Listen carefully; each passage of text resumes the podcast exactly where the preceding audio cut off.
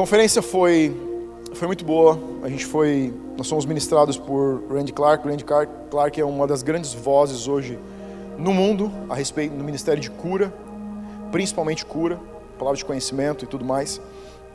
Um homem que Deus tem levantado para levantar homens no mundo. Ele trabalha muito com transferência de unção, é uma pessoa que recebeu um chamado muito forte para essa área. Ele é um americano, já está há alguns anos, mais de 40 anos nessa corrida, amigo particular do pastor Bill, lá da Bethel. E Joanne Moody também, uma profeta de calibre de ofício, uma mulher que teve uma experiência de morte. E ela morreu, encontrou Jesus nesse, nesse start e ela recebeu um comando e um ministério, um chamado profético depois disso. Foi enviada de volta, ressuscitou e ela tem andado também circulado o mundo levando mensagens proféticas. E também fomos, ouvimos John, Mac, John McCallum, é isso? John McCallum. Chuck McCallum, perdão. Ele deu o nome de John pro cara lá, eu fiquei com o John na cabeça. Chuck McCallum, ele é, é um CEO de uma empresa de engenharia nos Estados Unidos, é o principal CEO de uma empresa de engenharia nos Estados Unidos, que foi a empresa que construiu a base do Google.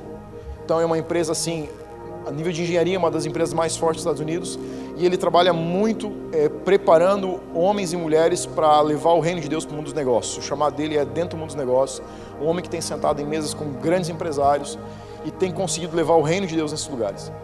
Ele contou muitas experiências onde ele contrata é, pessoas trainees que fazem a escola da Bethel para ajudar a ministrar nos lugares que ele vai. Cara, testemunho incrível, coisas assim que a gente vê Deus começando a tocar, não só mais dentro das igrejas, mas a igreja entendendo que o papel dela é mais para fora do que para dentro.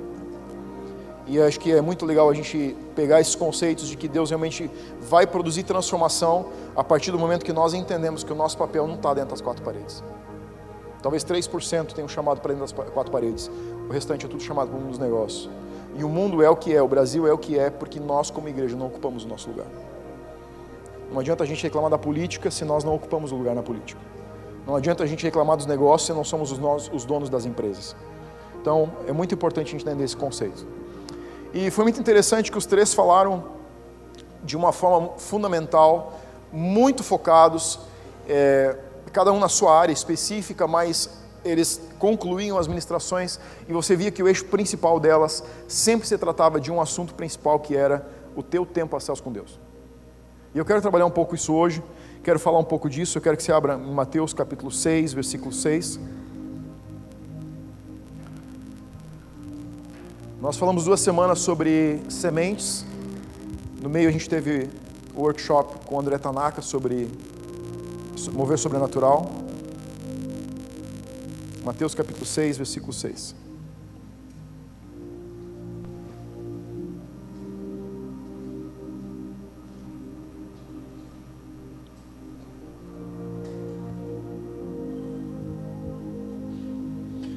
Ó, vou fazer um teste. Quantas pessoas aqui, quero que você levanta a tua mão direita, têm sido tocados e receberam alguma cura desde que estão frequentando a Green?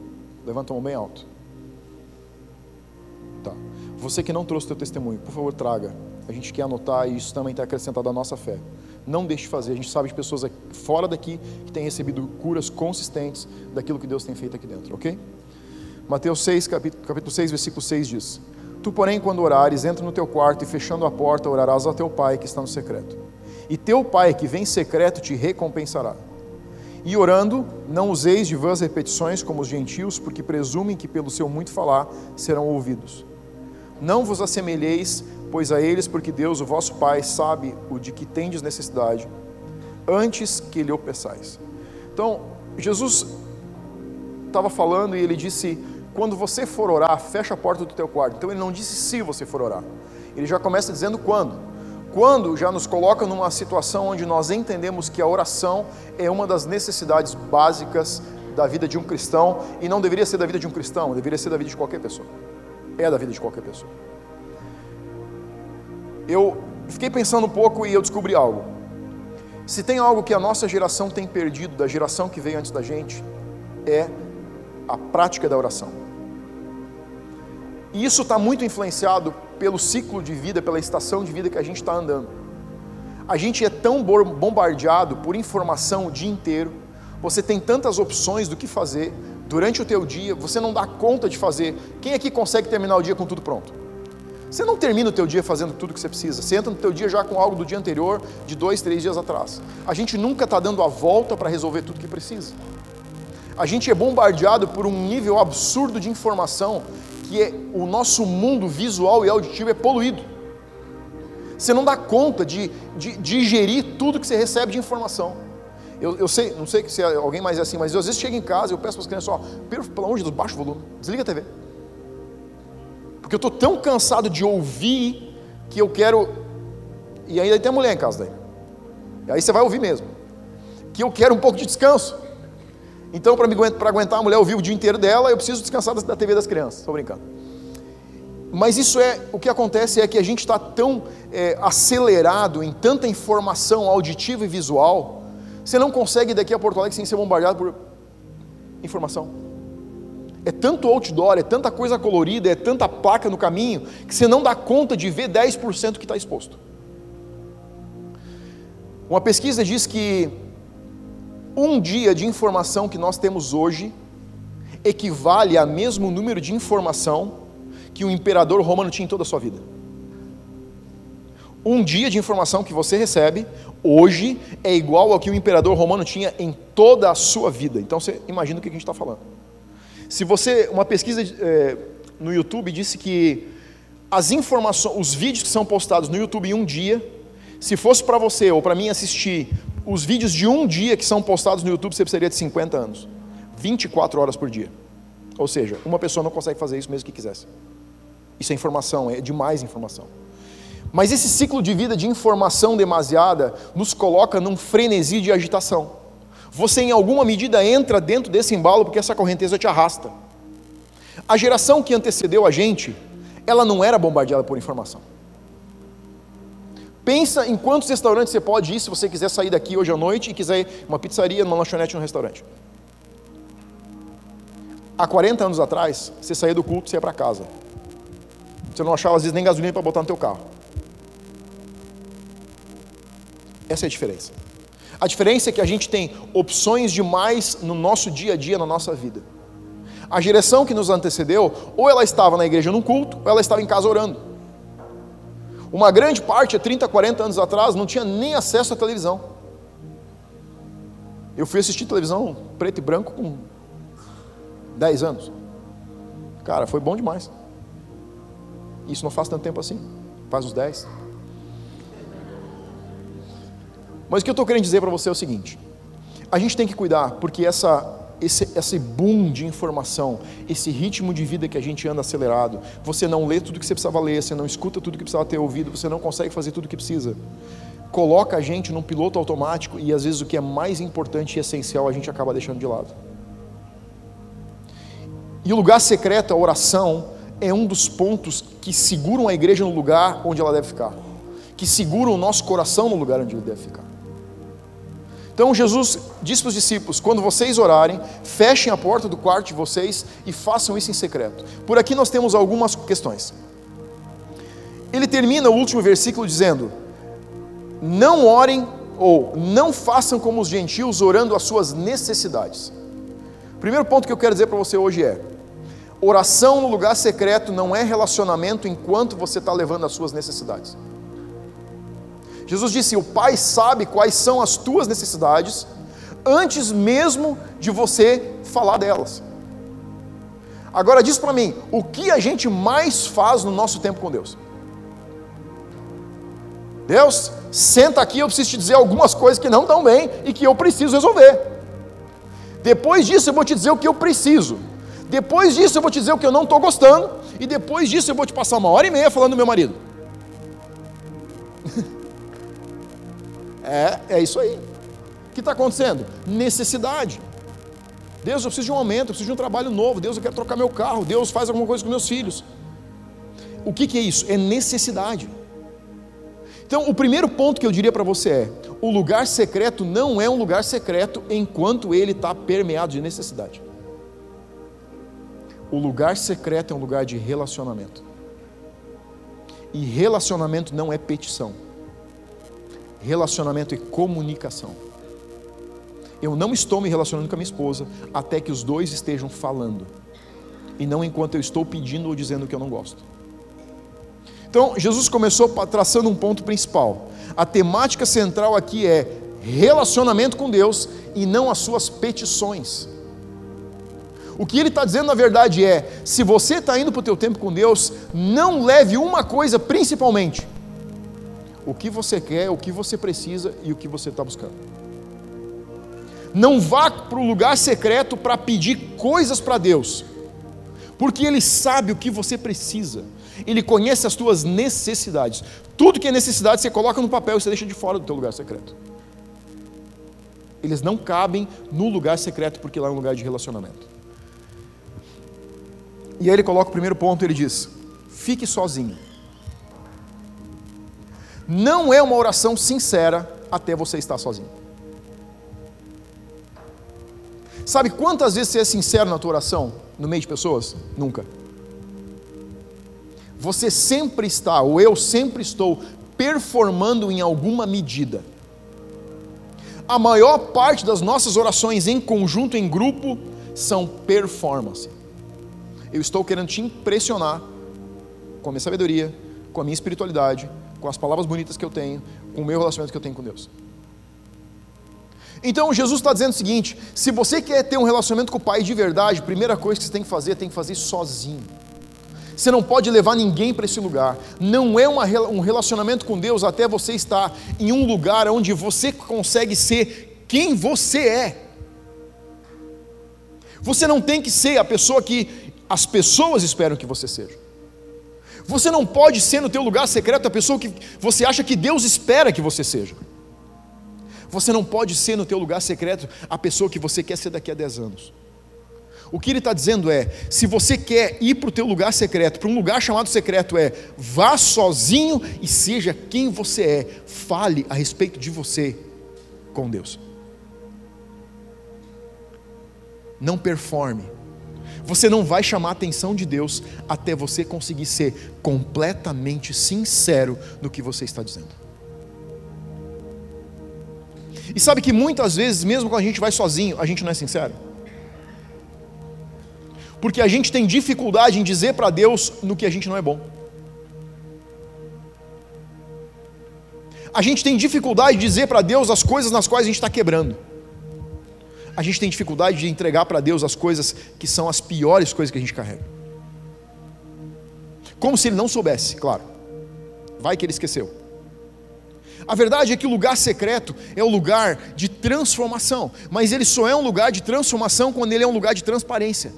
Deus não vai lidar com nada em mim no qual eu não sou transparente, porque Ele respeita a minha disposição de permanecer como eu sou. Então, se eu vou para o meu lugar secreto, se eu vou para o meu tempo de oração com Deus, ainda performando, não abrindo o meu coração e dizendo, Deus, dá uma olhada quanto eu sou quebrado. Será que você pode fazer alguma coisa com isso? Será que você pode mexer nisso que está quebrado? Deus não vai mexer. Deixa eu dizer algo para você: Deus não vai mudar a tua vida porque você passa três horas orando. Ele vai mudar a tua vida porque você é transparente no teu tempo com Ele não é a respeito de quanto, é a respeito da qualidade com a qual você se relaciona com Deus. Então não importa se você ora muito ou pouco, importa quanto você consegue ser sincero e transparente, não falando a respeito do que você faz, ou a respeito do que você quer fazer, ou a respeito do chamado que um dia você quer, ou a respeito dos dons que você quer, ou a respeito do que Deus tem feito com os dons que Ele já te deu é a respeito de ser totalmente sincero e transparente, dizendo quem você realmente é. É ficar cara a cara com o Pai. É ser essencialmente a nossa natureza.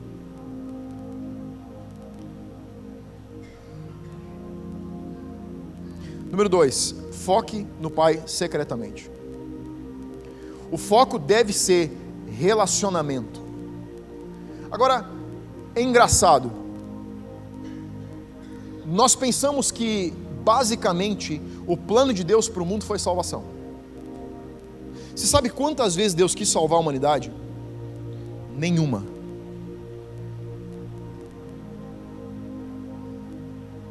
Nunca quis. Sabe por que, que nunca quis? Porque Deus não entra no jogo para não perder. Sabe o que é plano de salvação? Plano de salvação é assim: o time entrou no jogo, tá levando de 3 a 1, volta todo mundo para dentro do vestiário na hora do intervalo, e o técnico bate a maior bronca porque a gente precisa no mínimo terminar esse negócio em 3 a 3 ou 4 a 1. Deus nunca olhou para mim e para você com o plano de empatar o jogo. Deus nunca planejou te tirar do inferno ou que você não vá para lá. Nunca. Porque isso é jogar para não perder o jogo. Deus não levou um a zero, a humanidade não levou um a zero no jardim do Éden. Sabe qual foi o plano de Deus? Restaurar o relacionamento. O inferno não foi feito para o homem. Então Deus não precisa te tirar de lá. Ele não fez ele para você. Ele não fez ele para mim. Apesar de que alguns de nós vão querer para lá, até por cima do cadáver de Jesus. Gostei da frase do pastor Cris. A verdade é que Deus apenas queria restaurar o seu relacionamento com o homem. O que foi que Adão perdeu no jardim? A salvação? Ele nem sabia que ele estava salvo. E nem sabia que não estava depois mas Adão perdeu o relacionamento. A Bíblia diz que Deus vinha ver como Adão e Eva estavam, ele vinha no final do dia, ele vinha conversar, ele vinha se relacionar. Deus não colocou o homem no jardim para que ele fosse salvo ou não, ele colocou o homem no jardim para que a terra fosse transformada. O plano nunca foi salvar a terra, o plano sempre foi transformar a terra. O homem era apenas um instrumento de transformação. Ou você acha que o jardim ia ficar do tamanho que estava? Você já pensou a humanidade toda dentro daquele jardim hoje? A gente já está sentado um na cabeça do outro. Então não era a respeito do jardim, era a respeito de expandir o jardim. Porque o diabo havia destruído a terra como foi jogado aqui. Então o homem era apenas uma forma que Deus estava usando através do seu relacionamento ele colocou o jardim e disse: ó, esse é o projeto inicial. Vou colocar aqui vocês aqui dentro e vocês vão espalhando, dominando a terra e vão governando sobre ela e vão fazendo com que toda ela se torne esse lugar aqui. Quando não tiver mais lugar para o diabo, eu tiro ele daqui. Mas eu vou deixar isso para você fazer. Agora, como que ele nutriria isso? A partir de relacionamento. O que Deus fez quando tirou o povo do Egito? Salvou eles do Egito? É, também. Mas salvou eles para quê? Porque ele queria se relacionar com as pessoas. Ele disse para Moisés: traz todo mundo para a beira do monte, manda se santificar três dias e venham todos para a beira do monte, que amanhã eu vou estar com vocês. O povo disse: a gente não quer. Vai você, escuta e traz a notícia para a gente. O projeto de Deus sempre foi relacionamento. Quando Jesus morreu na cruz, o que foi a primeira coisa que acontece? a cortina do templo se rasga de cima e embaixo. Dizendo que agora não são mais só os sacerdotes e os profetas que conseguem se relacionar com Deus, agora a humanidade toda pode. Lugar secreto. O que estava atrás da cortina? O lugar secreto. O lugar onde apenas algumas pessoas escolhidas podiam ir. Jesus vem para quebrar, para rasgar a separação entre o homem e Deus. O, o objeto de tudo é relacionamento. Mas o sacerdote não passava pela cortina para dizer para Deus o que não estava legal. Ele não ia reclamar da esposa, ele não ia reclamar do trabalho, nem dos filhos, nem do povo. Ele ia para pedir perdão no relacionamento com Deus. O foco principal de Deus sempre esteve em se relacionar com o homem, não em ouvir as nossas queixas. Número 3. Não use de vãs repetições. A ideia aqui de não usar vãs repetições não é que você não possa repetir a sua oração. A ideia é que as repetições que você fizer sejam algo que está vindo do seu coração. Eventualmente você vai orar por alguém e ela vai ser curada na primeira vez. Eventualmente você vai orar 20 vezes e ela não vai ser curada. Eventualmente você vai orar por algo na sua vida, pedindo para que Deus faça algo na sua vida, e vai acontecer na primeira oração. Outras vezes vai levar anos para isso mudar. Então não é a respeito de não repetir, é a respeito de não repetir de uma forma é, como babucear, como uma murmuração, como algo sem compromisso.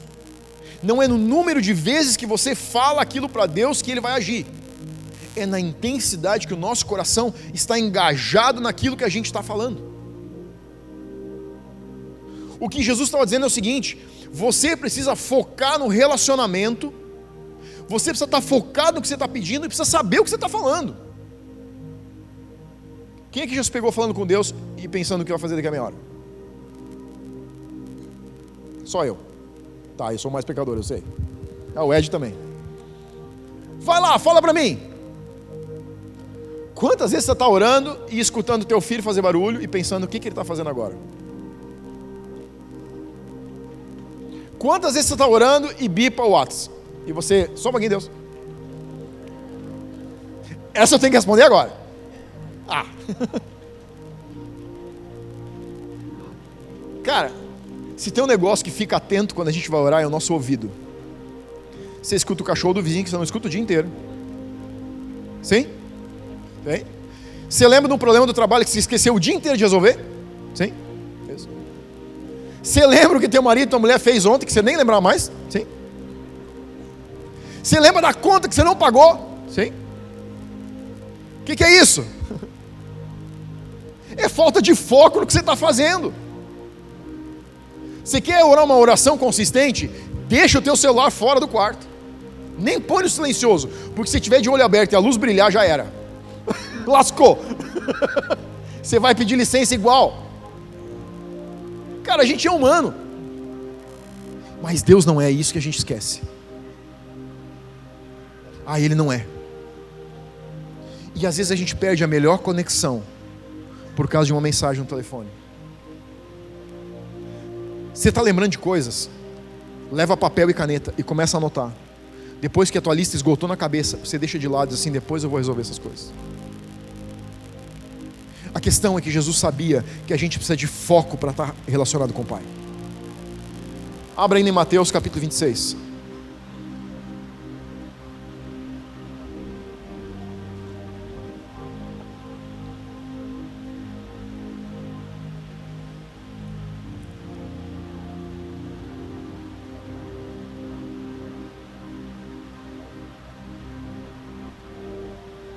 Continuar assim chove. 26, 43.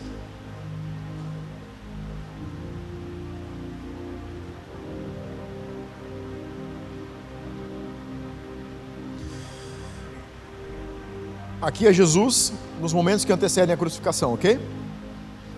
E voltando, achou-os achou outra vez dormindo, porque os seus olhos estavam pesados. Deixando-os novamente, foi orar pela terceira vez, repetindo as mesmas palavras. Jesus não ia ser incongruente no que ele fala. Você pode e você deve repetir as suas orações, mas o seu coração precisa estar tão envolvido na última vez quanto esteve na primeira. Sabe por quê? Porque ele estava deixando claro que é a respeito de a gente estar focado no que a gente está fazendo naquele momento. Tem uma coisa que eu aprendi e tenho aprendido: é que o melhor horário para você orar é o horário onde você está mais acordado. Se for, se for para fazer uma oração, eu vou medir a palavra. Se for para fazer uma oração idiota, eu prefiro ficar com bom sono. É mais ou menos isso. Às vezes a gente está numa regra de orar e está precisando dormir. Vai e tira o teu sono, depois você vai orar. Mas ora e faça isso com qualidade. Você sabe, algo que a gente tem perdido quando pensa no relacionamento com Deus é que, porque Ele é um Deus tão pai, tão paterno, a gente esquece que Ele também é um rei. Se relacione com o Pai, não se esquecendo que Ele é o rei da eternidade.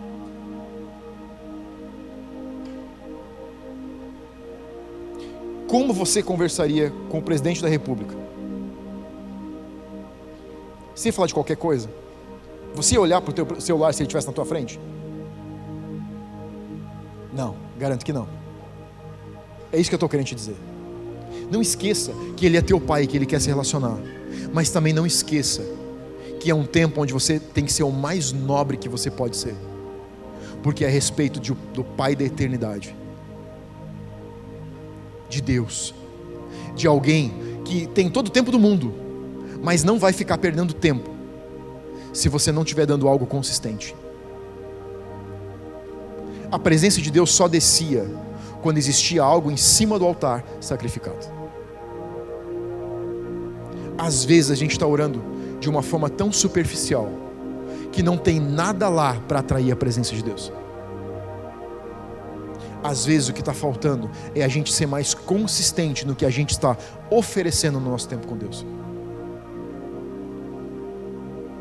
O que me impactou muito nessas três, quatro pessoas que a gente ouviu esse final de semana passado foi que todos eles disseram: o que você quer de Deus, você encontra quando você se relaciona no lugar secreto.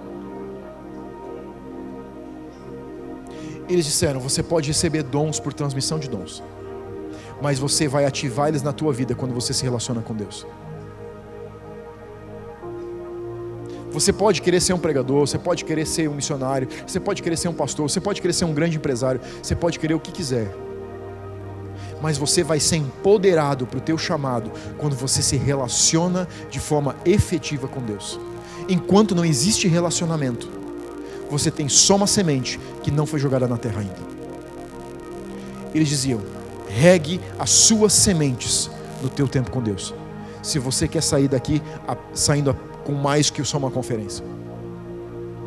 Conferência é a coisa mais boa que tem quando você consegue tirar algo e você consegue jogar na tua vida. Se você não jogou nada do workshop na tua vida, você podia ter ficado em casa. Se você vai numa conferência e a tua vida não tem um estilo diferente depois da conferência, você não tem nada. Você botou dinheiro fora.